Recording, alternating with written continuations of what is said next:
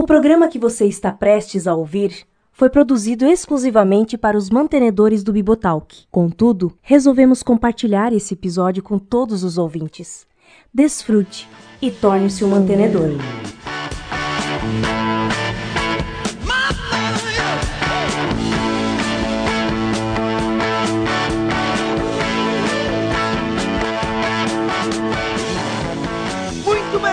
Começa mais um BTcast M para mantenedores aqui do site bibotalk.com.br. Eu tenho aqui mais uma vez Victor Fontana, seja bem-vindo, meu nobre. Victor Fontana hoje sofrendo um pouquinho? Não, não tô sofrendo não, mas o tema Nada. tem a ver.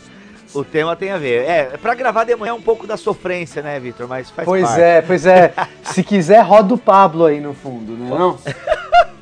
Ai, meu Deus. Gente, olha só, BTcast M com o Victor Fontana. Você que ainda não sabe, Victor Fontana agora faz parte do time do BTcast, ok? Está com a gente aqui agora de maneira fixa no BTcast, vai estar gravando mais constantemente com a gente.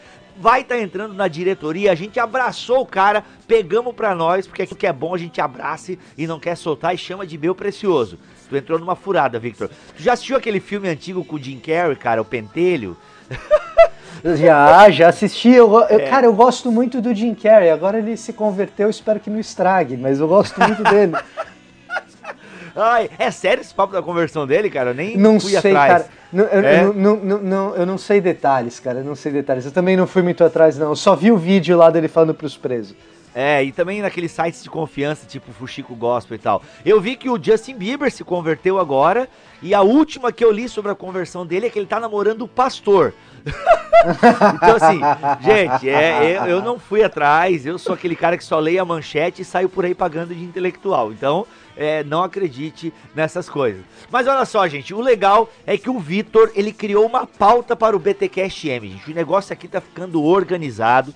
E eu louvo a Deus por essa equipe do Bibotalk, porque, gente, se dependesse só de mim, olha, a gente tava lá ainda nos 70 ouvintes, porque a galera é organizada. E, Victor, nessa tua proposta aí de pauta para é, o BTcast M, né? O Victor sugeriu aí 12 temas, ou seja, um tema para cada mês.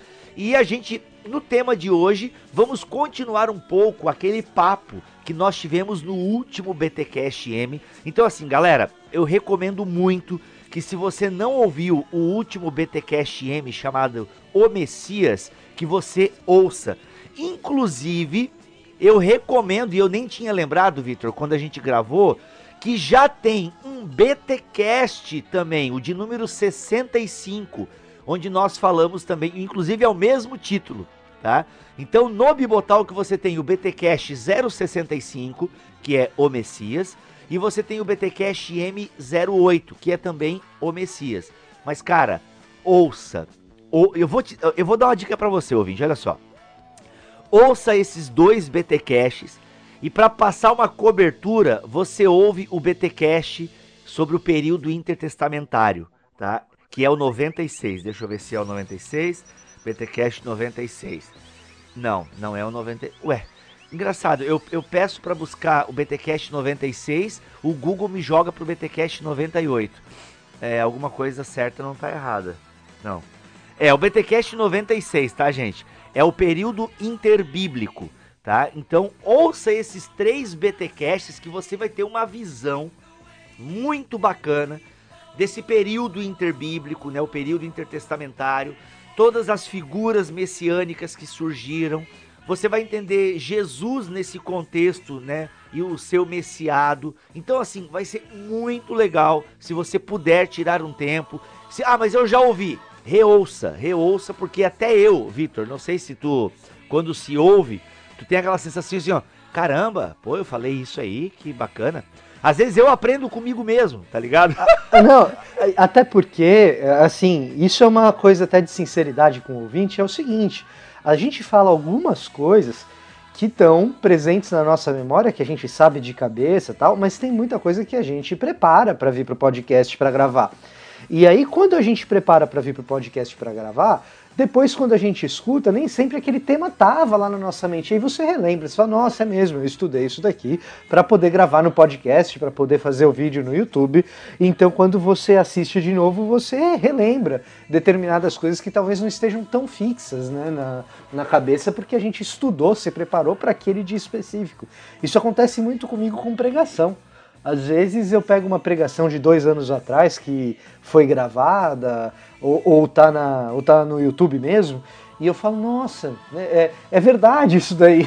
Eu me, me, flagro, me flagro concordando comigo mesmo, ou às vezes discordando também, né? É, o, o tempo que, é passa, a gente é... amadurece. Isso, cara, isso é muito legal, isso é muito bacana. Então, às vezes eu ouço alguns BTcasts antigos assim, e eu falo, e, e eu, eu, eu falei, caramba, meu, tem coisa que eu já ouvi e falei, ih, velho, ih, falei isso aí lá dois anos atrás e pelo jeito não pratiquei, tá ligado? É, assim, então, pois tu é. Tu se flagra assim, tipo, caramba, mano, ixi, aí isso é muito bom, cara, que daí aquilo de repente entra no teu coração. Sabe, aquilo que talvez foi bênção para um ouvinte que entrou no coração dele lá quando ele ouviu, agora que para mim fez sentido para mim agora. Na época eu falei, mas não tinha feito tanto sentido, talvez como agora ouvindo e tal. É muito louco isso, é muito legal. É, são as bênçãos da internet que deixam gravadas aí os nossos conceitos, pensamentos, e às vezes é bênção, às vezes faz. Sempre é bênção, né? Porque a gente revê também alguns conceitos e tudo mais. Mas é isso. Sem delongas, então, vamos falar um pouco hoje sobre o servo sofredor. Olha aí, esse título né, que a gente vai entender Isaías, Jesus, Messiado e o Filho do Homem e essa coisa toda e tudo mais. Vamos lá, bora!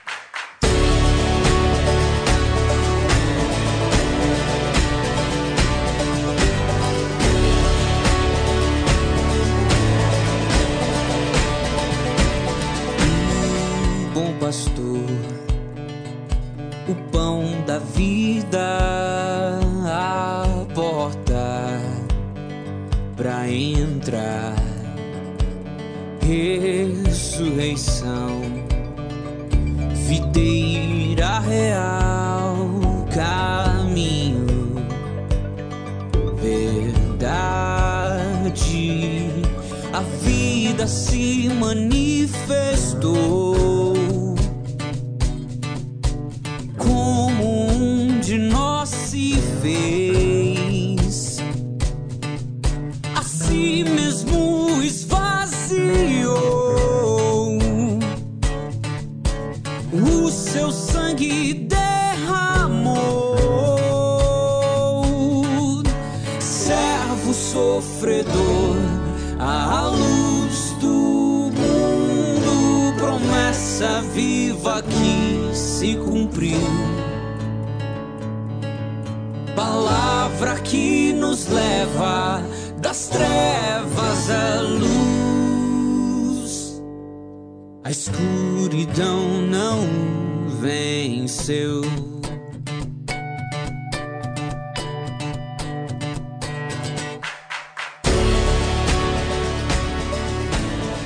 Muito bem, Vitor. A gente geralmente fala, né, de Jesus Cristo, a gente fala do servo sofredor, a gente fala de Isaías 53, aquela coisa toda, são textos bem conhecidos.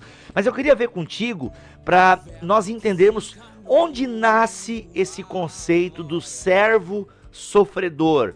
Há essa construção na Bíblia, em Isaías ou em outra passagem. Como é que nós chegamos nessa ideia do servo sofredor? Então, eu queria assim entender tanto no Antigo Testamento, o que, que é o servo sofredor no Antigo Testamento, e depois entender como é que nós chegamos em Jesus. Por que, que a gente diz que Jesus é o servo sofredor? Como é que a gente entende? Então, a gente tem uma caminhada bacana aí pela frente, mas começar pelo começo é fundamental.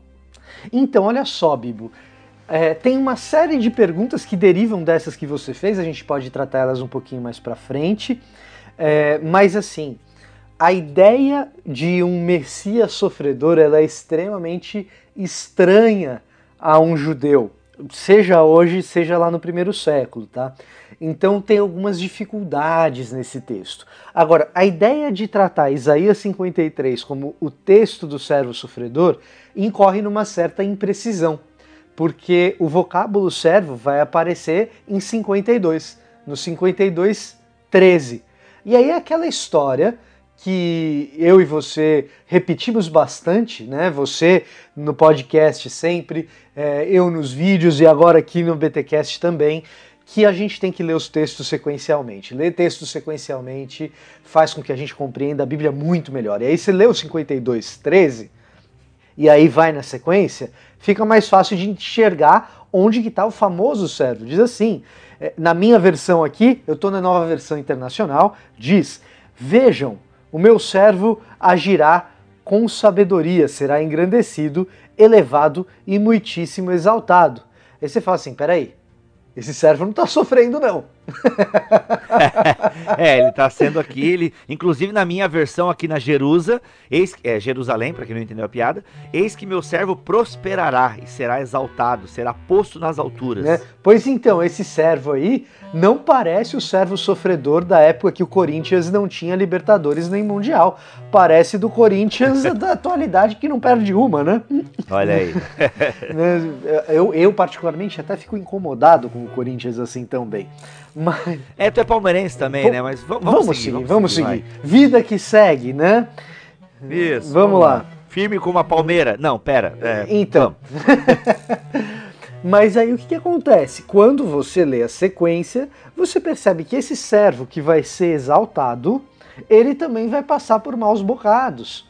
Então, o 53 começa assim: Quem creu em nossa mensagem? E a quem foi revelado o braço do Senhor? Ele cresceu diante dele como um broto tenro e como uma raiz saída de uma terra seca. Olha só que. Né? Uma raiz saída de uma terra seca. Uhum. Ele não tinha qualquer beleza ou majestade que nos atraísse. Nada havia em sua aparência para que o desejássemos. Foi desprezado e rejeitado pelos homens. Um homem de dores e experimentando no sofrimento, ou melhor, experimentado no sofrimento, como alguém de quem os homens escondem o rosto, foi desprezado, e nós não o tínhamos em estima. Certamente tomou sobre si as nossas enfermidades e sobre si levou as nossas doenças. Contudo, nós o consideramos castigado por Deus, atingido e afligido Olha só, até poética essa hum. tradução, né? Mas ele foi traspassado uhum. por causa das nossas transgressões, foi esmagado por causa das nossas iniquidades. O castigo que nos trouxe a paz estava sobre ele e pelas suas feridas fomos curados. E aí o texto vai continuando falando do sofrimento desse servo de Deus que carrega sobre ele as nossas iniquidades, ou seja, o nosso pecado, as nossas transgressões. Tem uma pequena uhum. diferença entre pecado e transgressão aí. Né? Pecado é toda a desobediência a Deus, transgressão é a desobediência com conhecimento da lei. Né? Você não pode transgredir uhum. se não tem lei. Transgre... Quem transgrede, transgrede algo. Quem transgrede, não, né, Vitor? Quem transgride. Quem transgride, transgride algo ou alguma coisa, é um verbo transitivo, Portanto, tem que ter essa algo, tem que ter essa alguma coisa para transgredir, então transgrede, transgride a lei, né? Então, uhum, quando vem uhum. essa ideia de que é um servo que Deus aflige, né? E é, carrega sobre si a minha iniquidade, a sua dor, nos traz a paz. A correspondência, embora a gente esteja lendo isso muitos anos antes de Cristo, a correspondência com Jesus ela é praticamente imediata na minha cabeça e na sua. Concorda com isso? Sim, porque a gente, porque até porque a gente tá, a gente sempre já ouviu ligado, né? Jesus, o servo sofredor. E, gente, e nesse sentido está dizendo que sempre já foi associado a Jesus a Isaías 53, ou tu diz pelas próprias características contidas aqui desse Eu servo? vou te falar da minha experiência, cara. Quando eu li Isaías 53 pela primeira vez, naquele hábito de leitura diária da, da palavra, eu era adolescente. Quando eu li uhum. isso daí, eu não conhecia a passagem, era a primeira vez que eu tinha contato com aquilo. Aí eu falei, olha só, é Jesus no Antigo Testamento. Porque, peraí, porque eu já tinha teologia na cabeça. Né? A teologia hum. na cabeça qual que era? De que Jesus carregou os pecados no meu lugar. Tá aqui, ó. ele carregou as minhas transgressões, né? Ele foi traspassado uhum. pelas minhas transgressões. Isso aqui é Jesus. E aí a gente tem que tomar muito cuidado, né? O cuidado hermenêutico, porque embora eu creia nisso, eu creia que essa passagem fale sim de Jesus, a gente tem que fazer uma pergunta, que é a seguinte: será que para quem estava lendo isso na época que Isaías escreveu, quem recebeu esse texto pela primeira vez, será que esse cara pensou em Jesus? E ele certamente não pensou em Jesus. Será que esse cara pensou no Messias que viria? E isso a gente vai discutir um pouco hoje. E fazer esse exercício de se colocar na pele do primeiro ouvinte faz com que a gente entenda o texto com mais clareza. Né? Então isso é importante. É, que esse é, o, é, é, esse é o objetivo, né, gente? É, a gente já falou várias vezes em vários BTcasts que a gente tem que procurar ler o texto bíblico pensando nos é, leitores primários. Né? Então a gente tem que entender que o livro de Isaías foi escrito para o povo judeu em determinado contexto. E a gente tem que ver assim, quando o povo hebreu lia esse texto, que sentido isso fez para eles? Então esse é um princípio hermenêutico bem, bem clássico, bem básico, tá? E aí eu te pergunto já, Victor, dá pra gente caminhar para essa questão? Por quê? Porque realmente a gente já tem essa teologia neotestamentária, a gente já tem essa cristologia, porque quando a gente lida com o evangelho, como aconteceu contigo, né? Você é primeiro ouve falar de Jesus. A gente não ouve falar de Abraão, de Moisés, porque quem morreu por nós foi Jesus. Então, a gente já lê a Bíblia de maneira cristológica, muitas vezes, né? Fazendo certo ou errado, mas a gente já lê com esse óculos, como você mesmo já leu. Ah, Jesus aqui. Mas como é que nós entendemos esse servo? Porque assim, a gente entende nesse no capítulo 52 que esse é, servo, tá? Ele é um servo responsável pela libertação de Jerusalém. Dá para entender mais ou menos isso. Alguém que vai é, socorrer Jerusalém. Confere. Agora você tocou no ponto nevrálgico da história. Olha, olha que palavra, olha que palavra bonita, né? Tocou no ponto nevrálgico. Opa, sério? Olha aí. Um, um jeito interessante de, de entender isso, Bibo, uma coisa uh, que ajuda a gente a compreender uh, essa dimensão do texto, é tentar se colocar na pele do judeu de hoje. Nesse caso específico isso funciona. Em outros pode não funcionar, em outros não funciona, mas nesse caso específico isso funciona. Por quê? Porque esse texto é muito claramente a respeito de Jesus, entre aspas, né? Parece Jesus. Eu tive essa sensação. É, quem lê isso na igreja tem essa sensação, está falando de Jesus. E o judeu que crê nesse texto, mas não crê que Jesus é o Messias, como é que ele resolve isso? É. Uhum. Já parou para pensar num negócio desse?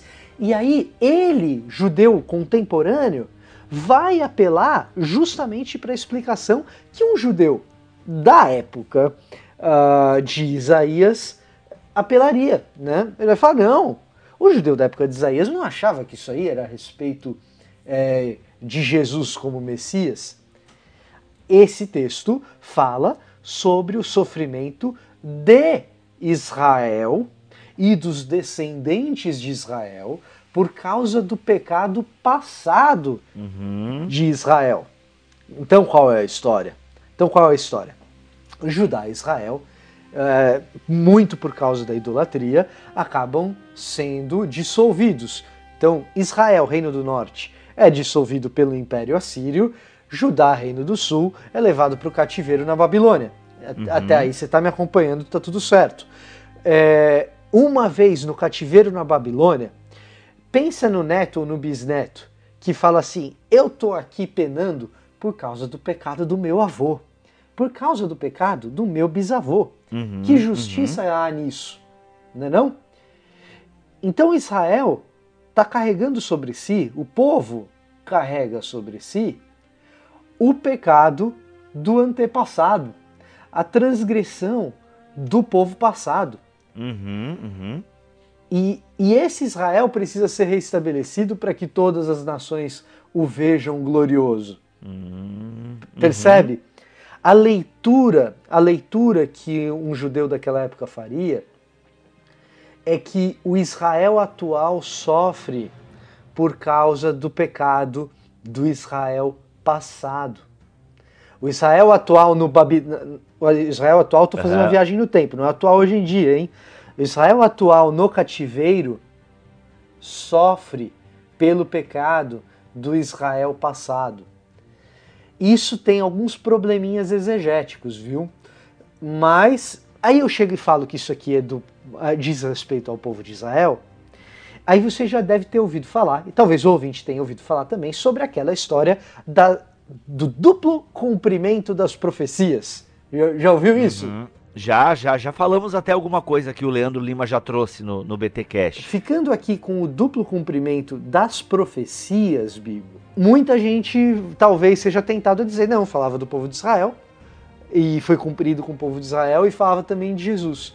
Ok. A minha intenção é tentar mostrar que isso daqui faz parte, na verdade, da construção da expectativa messiânica.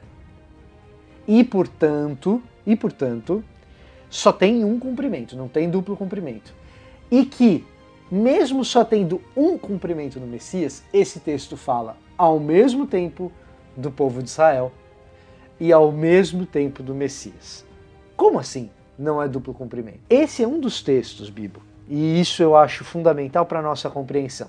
Tem duas coisas nesse texto que geralmente a gente passa batido, que eu acho que são fundamentais para a nossa compreensão, e por isso você tocou lá atrás no ponto nevrálgico. O Messias, o Messias, ele substitui Israel. O papel do Messias é fazer aquilo que Israel não foi capaz de fazer. Então o cumprimento é um só, o cumprimento é no Messias. E o cumprimento dessa passagem é em Jesus Cristo, é no Messias, assumindo o papel que o povo de Israel deveria assumir. Deveria o castigo de Israel trazer a paz para todos os povos. O castigo que nos traz a paz estava sobre ele.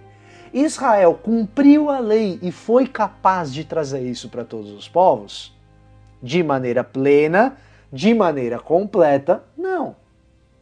Jesus, se a gente crê no relato dos evangelhos, fez isso no lugar, no lugar de Israel, na nossa compreensão, nós que cremos que Jesus era o Messias, que Jesus é o Messias vivo e ressurreto, na nossa concepção, sim. Então o Messias tem um papel substitutivo nesse caso. Tá, pera, pera, vamos lá. Então quer dizer que já na própria compreensão veterotestamentária ali do Antigo Testamento, o Messias é esse cara que assume a bronca. O Messias, em, uh, vamos colocar assim, em algumas passagens veterotestamentárias, e essa é uma delas, essa de Isaías, existe um apontamento, alguém está apontando para uma direção de que o Messias vai assumir essa bronca que, que o Messias vai cumprir esse papel que Israel não foi capaz de cumprir. Que o Messias é o próprio Deus entrando na história e cumprindo a parte de Israel no pacto ou na aliança, que Deus sempre cumpriu e Israel nunca foi capaz de cumprir plenamente. Em alguns momentos, Israel cumpriu aquilo é, de maneira uh, incompleta, parcial, mas grandes momentos de Israel, bons momentos uh, dos descendentes de Abraão. José é um belíssimo exemplo disso, como a gente já citou lá no último BTcast M. Mas em alguns momentos de maneira parcial Israel fez isso, mas de maneira plena alguma vez é, parece que não. E aí alguns textos, como esse de Isaías, de Isaías uh, começam a apontar na direção de um Messias que cumpre esse papel no lugar de Israel. Gênesis 12, de 1 a 3. Todas as famílias da terra serão abençoadas pela raiz de Abraão. Né? Promessa de Deus. Uhum, uhum. Quem cumpre isso? Na minha concepção e na sua, que cremos no Evangelho, quem cumpre isso é Jesus, o Cristo ou Jesus, o Messias.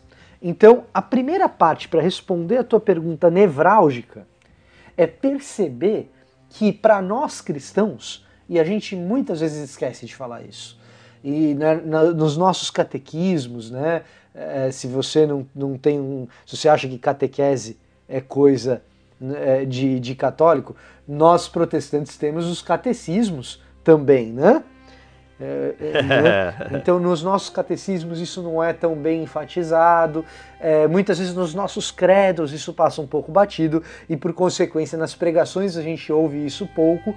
Mas o Messias cumpre esse papel de substituir Israel para abençoar todas as famílias da terra. Uhum. E esse texto diz respeito a isso e amplia, e esse é o segundo ponto, Bibo, para responder a sua pergunta nevrálgica. O Messias substitui Israel. Isso, a partir de Gênesis 12 e de Mateus 1, 1 a gente entende essa substituição. Uhum. Agora, Isaías, quando ele fala que o Messias faz isso a partir do seu sofrimento, então nós entendemos e percebemos que Isaías está especificando a maneira pela qual Jesus realiza a sua obra Uhum. messiânica. Tá, Vitor, mas espera aí, olha só. Calma. Deixa eu tentar entender. A gente tá falando, tá fazendo já essas pontes, né? Messias, Jesus. Agora, tu falaste no começo lá do programa que não tinha na cabeça do povo de Israel essa ideia de um Messias fraco e sofredor. Como é que é isso, sendo que nesse texto, pela leitura que a gente está fazendo, está dizendo que a redenção de Israel virá pelo sofrimento desse Messias? Né? Ou melhor, é aí que é a pergunta. A gente tá, é citado o Messias nesse texto ou isso já é uma leitura que a gente está fazendo também? Por que, que a gente diz que o Então- Messias é o servo sofredor de Isaías 53? A gen- o, o salto aí, ele não pode ser um salto rápido. De Isaías 53 para o Messias, ele não pode ser um salto rápido. A minha proposta é que é possível ler o Messias em Isaías 53 sem incorrer numa imposição forçada, Uhum. tá? Sem, sem forçar a barra anacronicamente, pegando algo do futuro e impondo Sim. sobre o texto. Um judeu médio eh, faria isso imediatamente? A minha resposta é não. Tá? Um judeu bem esclarecido no primeiro século, ó, saltei o tempo, Uhum. hein? Saltei o tempo. No primeiro século depois de Cristo. Um judeu esclarecido no primeiro século poderia fazer esse salto hermenêutico? Poderia. A pergunta é por que ele não faz? Uhum. Tá bom? A gente tem que entender que a composição messiânica na cabeça do judeu ela é progressiva no tempo. Então aqui a gente está começando, está germinando a ideia de Uhum. Messias. Quando você fala em Isaías, a ideia de Messias ela está começando a aparecer na cabeça do povo judeu. Ela não está plena, ela não está completa. Uhum, E uhum. ela vai dependendo do, do surgimento de outros textos para que essa expectativa messiânica ela seja mais clara. E o problema está no surgimento dos outros textos, Bibo. Por quê? Ah, na cabeça de um judeu do primeiro século, que é quando o movimento messiânico está explodindo, né, um pouquinho antes de Jesus nascer, um pouquinho depois de Jesus nascer, né, é, na cabeça desse cara, a identidade do Messias ela é formada pelos livros canônicos que nós temos, esses livros que a gente conhece do Antigo Testamento, Isaías, Jeremias, Ezequiel, Daniel, Sofonias, todos eles carregam um aspecto messiânico forte. Mas também aqueles livros da literatura intertestamentária que nós não temos na nossa Bíblia, nem na católica nem na protestante. Então você tem, por exemplo, livro- os livros de Enoque, né? primeiro e quarto Enoque, eh, eh, primeiro e quarto Esdras. Esses livros eles contêm, eles carregam informação messiânica pesada e mostram um Messias militarmente vencedor, tá? Então, essa composição messiânica na cabeça do judeu, ela é difusa.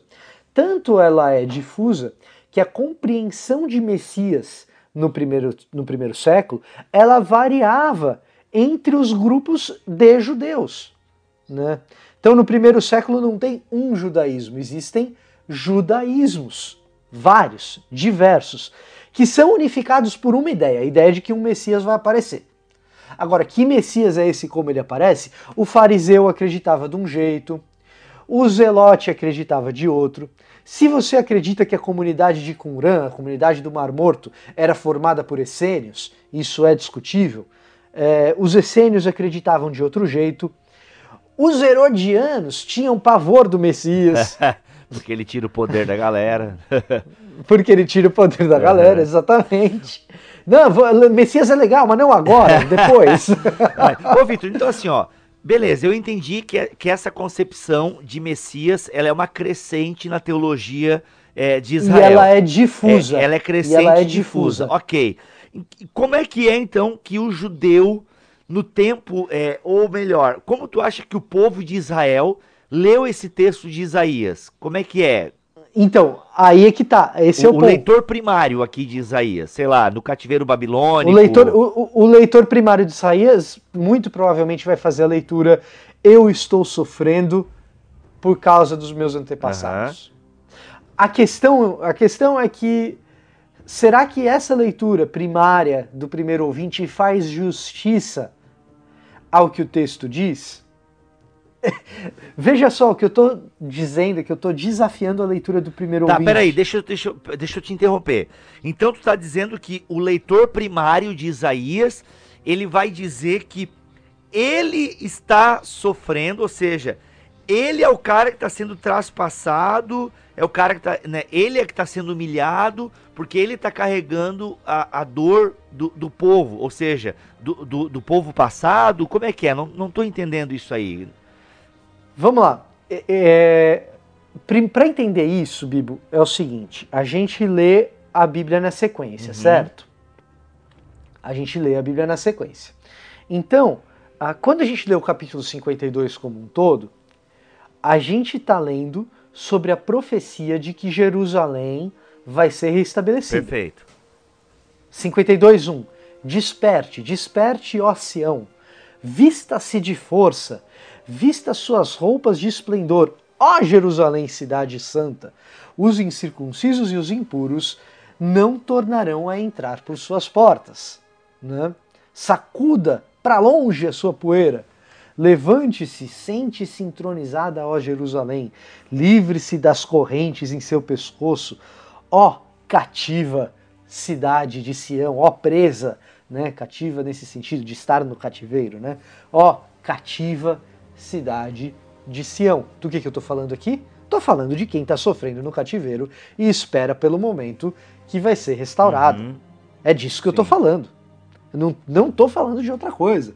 Eu estou falando de alguém que está sofrendo, está sofrendo no cativeiro e que espera por um momento em que vai ser resgatado, restaurado, Sim. certo? Uhum. A transição disso para o servo sofredor não é uma transição suave. Ele vai falando desse povo, desse povo que está sofrendo, que está preso, né? Que está no cativeiro, que está no exílio. E aí ele começa: Vejam, o meu servo agirá com sabedoria, será engrandecido, elevado e muitíssimo exaltado. Assim como houve muitos que ficaram pasmados diante dele, sua aparência estava tão desfigurada que ele se tornou irreconhecível como homem.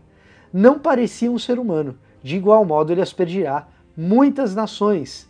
Os e reis calarão a boca por causa dele, pois aquilo que não lhes foi dito verão, e o que não ouviram compreenderão. O que ele está dizendo é o seguinte: o que o, o, leitor, o primeiro leitor de Isaías vai ler aqui é o seguinte: eu estou no cativeiro, e agora, esse cativeiro que está para acabar, eu vou sair dele e eu vou ser engrandecido e elevado. Isaías aqui começa a personificar, a alegorizar uhum. o meu sofrimento. E ele vai alegorizar isso na figura de uma pessoa. Então ele vai dizer que é um homem irreconhecível, desfigurado. Esse homem de Sião, que estava em toda a sua glória, na glória de Jerusalém, quando Jerusalém estava construída com o seu templo e as suas muralhas, hoje no cativeiro ele é irreconhecível. Mas ele vai voltar ao seu esplendor, e os reis ao meu redor vão reconhecer isso. Mas quem vai crer nisso? Quem vai crer nessa mensagem? Não tem o rosto que agrade as pessoas. Esse pessoal aqui está todo no cativeiro, está preso. A aparência desse pessoal não agrada a ninguém. Eu estou aqui sofrendo, estou sendo moído pelas iniquidades dos meus antepassados. Eu carrego o pecado e a idolatria de quem pecou lá atrás e fui trazido para o cativeiro. esse homem somos nós que estamos no cativeiro e estamos sofrendo por causa das transgressões, estamos sendo esmagados pelas iniquidades. A questão é, a questão é, esse castigo que traz a paz, traz a paz a Jerusalém de maneira completa? Porque digamos que eu leia isso simplesmente como eu sou o povo e por meio desse castigo, e esse é o primeiro salto exegético, a primeira dificuldade exegética, que depois vai criar uma pulga atrás da orelha desse primeiro ouvinte, ou dos filhos desse primeiro ouvinte, dos netos do primeiro ouvinte, dos bisnetos do primeiro ouvinte. Porque o que acontece? Ah, tava, isso aqui estava falando a respeito do sofrimento de quem estava no cativeiro. Agora nós saímos do cativeiro. Agora que nós saímos do cativeiro, essa paz, primeiro, ela veio por meio do castigo de quem estava no cativeiro? Qual a relação de causa e efeito entre o castigo e a paz? Não é muito clara. E o texto é claro: o castigo que nos traz a paz. Percebe? Então, essa relação de causalidade e efeito ela não é muito clara. Mas pior do que a causa de, do efeito de causa e efeito, que no texto é claro, mas na história não ficou claro. Então, os netos e os bisnetos do primeiro, dos primeiros ouvintes vão ter uma dificuldade em enxergar isso. Essa paz deles de volta do cativeiro, ela foi plenamente, concretamente alcançada, lembrando aqui, lembrando aqui uh, o que é Shalom na cabeça do judeu. O que, que é Shalom? Será que alguém já fez um vídeo explicando o que, que é Shalom, cara? Aí você vai lá no direto do original, digita Victor Fontana é, no YouTube e você acha alguém falando disso daí. né? É, Mas eu vou dar a palhinha aqui, se você não quiser assistir o vídeo.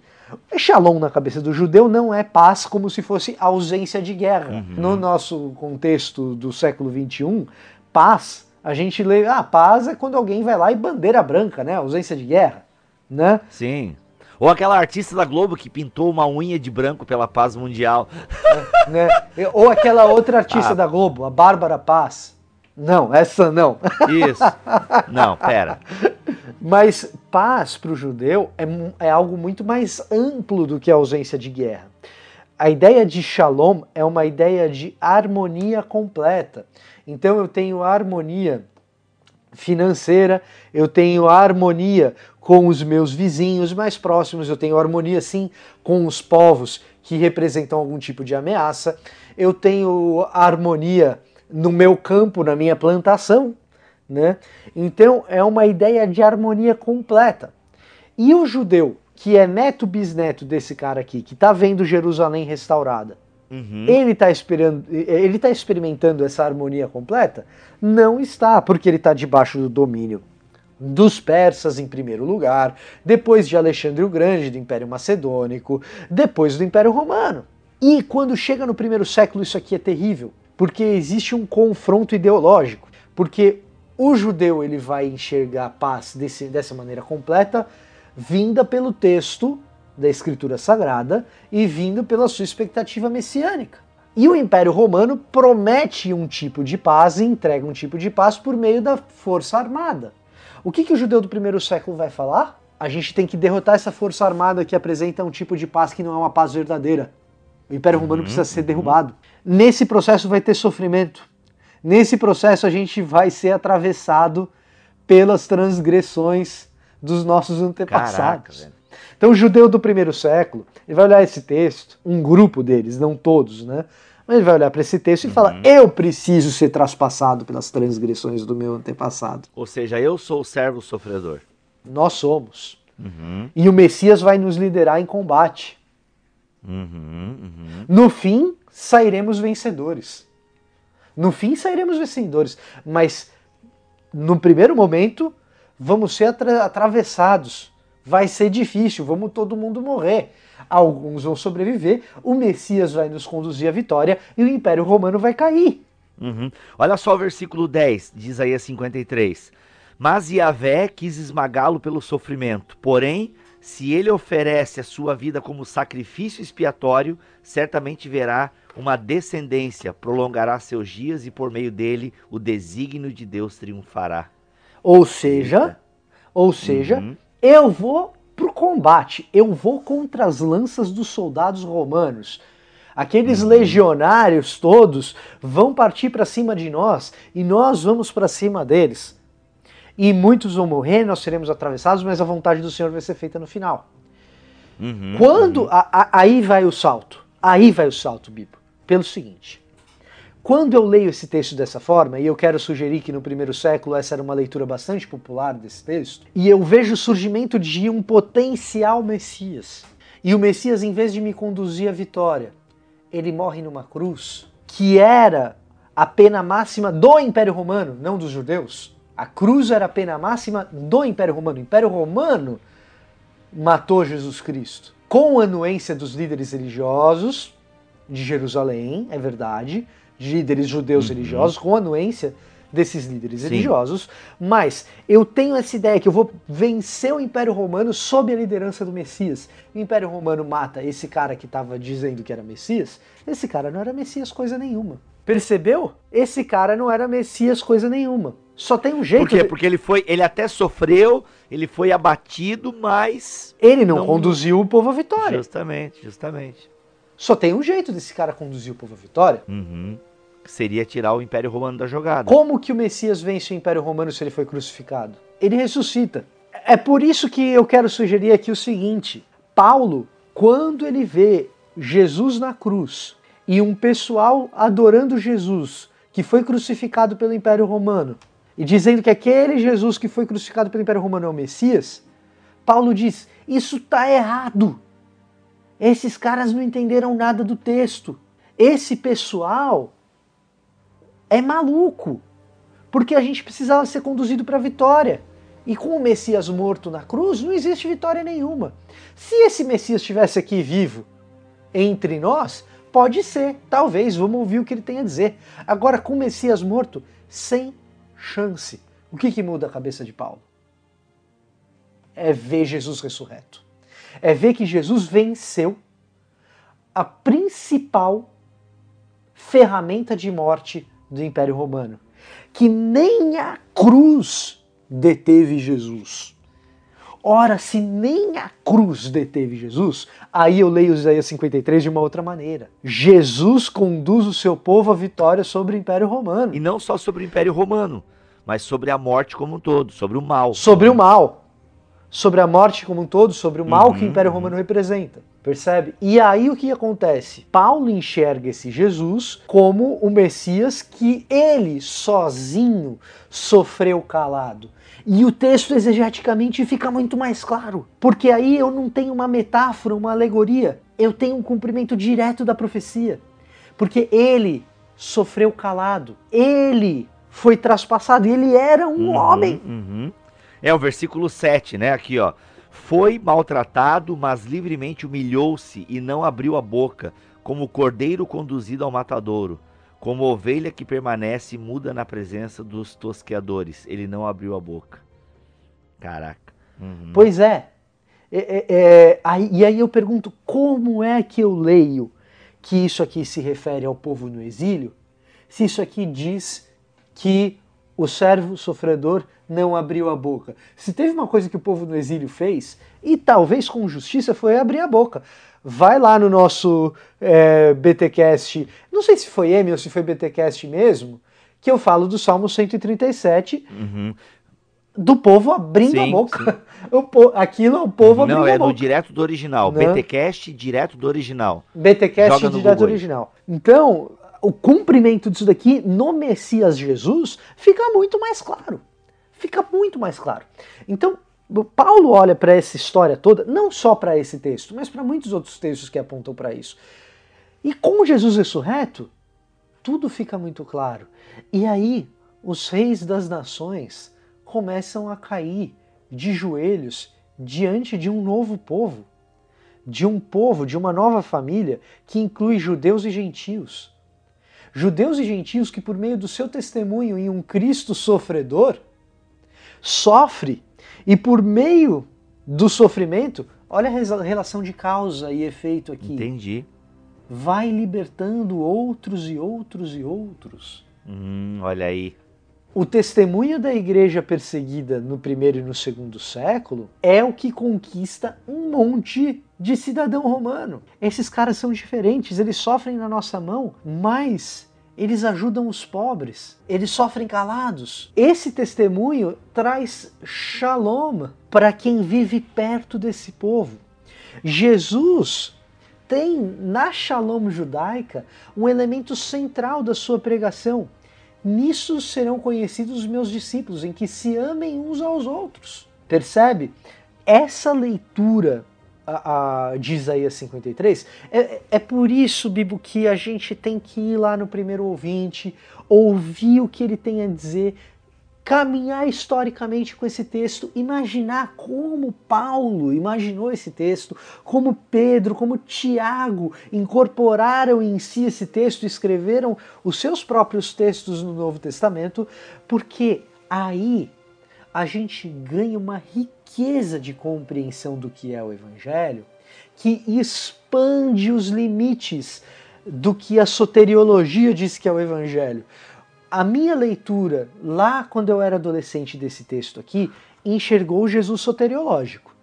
Enxergou Jesus que salva almas. Porque esse versículo 7 é muito claro sobre isso. O versículo 7 diz que ele foi levado para o matadouro. É a ovelha que sofreu no meu lugar o pecado que eu devia sofrer a consequência. Jesus sofreu no meu lugar e por isso eu sou salvo. Mas esse texto não é só sobre isso. Esse texto não é só sobre isso. É sobre a derrota definitiva do mal é sobre o domínio de Jesus Cristo, é sobre o domínio de Jesus Cristo sobre os reis das nações. Aí a gente resgata o conceito do último BTcast M, quando a gente falou sobre o Messias, né? Que a gente usou justamente como tu, né, usaste como é, fio condutor esse é, o, o, vencimento. Agora esqueci a conjunção certa da frase, a vitória caramba. sobre o a mal. A vitória sobre o mal, justamente. A vitória Legal. sobre o mal. Então, é por isso que é fundamental a gente fazer essa leitura contextualizada, histórica, progressiva, da amplitude do trabalho messiânico em terra. Porque o trabalho messiânico em terra, ele, em última análise, é o que vai pautar a missão da sua igreja em terra. Uhum, uhum. Aí o camarada vem e diz o seguinte: é porque a missão da igreja não é trabalho social, não é política, é proclamar o evangelho. E eu vou dizer para o cara o seguinte: concordo 100%, a missão da igreja é exclusivamente proclamar o evangelho. Agora, que evangelho é esse? Qual a amplitude, qual é o alcance que esse evangelho tem? Qual é o poder transformador que esse evangelho tem? É simplesmente da salvação de almas?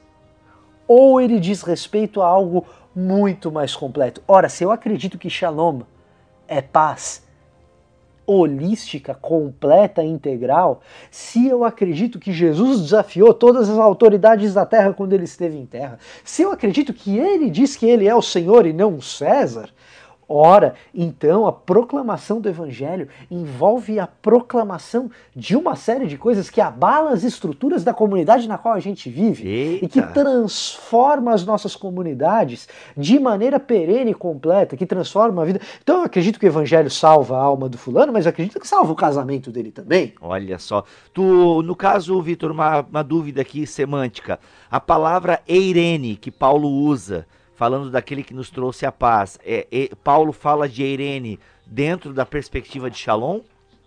Sem dúvida. Sem dúvida, a gente não pode esquecer que Paulo era judeu. Estava uhum. escrevendo em grego, mas com cabeça de judeu. Show de bola. Poxa, então, se a gente fala que Jesus traz a paz, então paz no sentido de shalom, é justamente o contexto da nossa vida, né? Cara, fantástico, fantástico. Quer a prova, quer a prova, quer a prova disso, Bíblia? Quer a prova disso? Manda. Como que o judeu se cumprimenta até hoje? É, Shalom Adonai. É. Shalom, Shalom. Shalom. Eles cumprimentam, eles cumprimentam até hoje. Como assim, é que é a musiquinha? Shalom Haverim, Shalom Haverim, Shalom, Shalom. Esqueci o resto. Esse, esse áudio estourou agora, hein? Ai, meu Deus. Esse áudio estourou agora. Desculpa, Mas gente. ele, ele imagina, não, não precisa se desculpar, você é super afinado, Bibi. Da próxima vez a gente chama o Marcos Almeida. Ok, ok. Pra... Mas o, o, o, judeu se cumprimenta falando shalom. Né? Uhum. E se cumprimentava assim no primeiro século, falando shalom.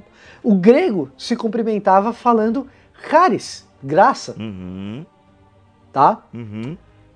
Aí quando Paulo usa ereine, que é o, o- o paz em grego, ele usa graça e paz.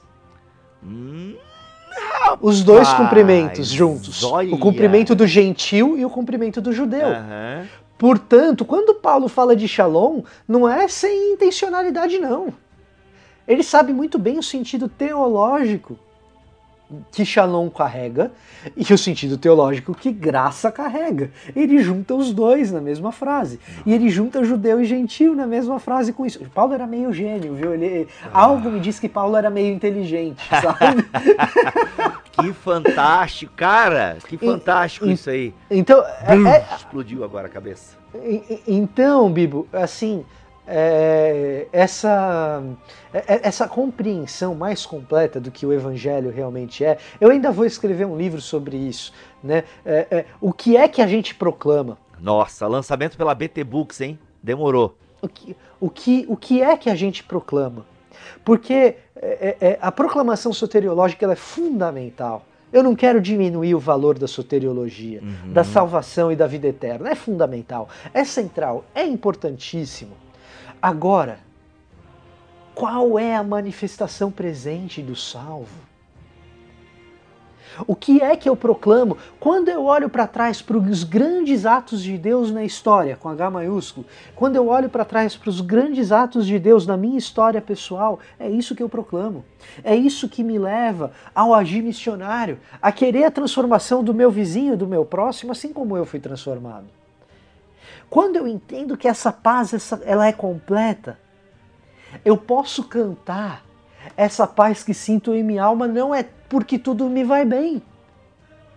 Hum. Essa paz que eu sinto em minha alma é porque eu clamo ao meu Senhor, eu não olho as circunstâncias. Não, eu olho o seu amor, eu não me guio por vista, alegre estou. Porque eu olho para o agir de Deus na história, eu posso cantar esse negócio. Porque eu sei que a paz de Deus é completa, em todos os sentidos eu posso cantar esse negócio. Uhum, uhum. Agora, se eu acho que ela é uma paz fantasmagórica, que eu só vou experimentar é, é, quando eu for para o céu, então Deus está ausente. Hum. Entendi. Não pode. Desculpa pregar aqui. Não, pô, isso é fantástico, cara. Muito bom. Muito bom.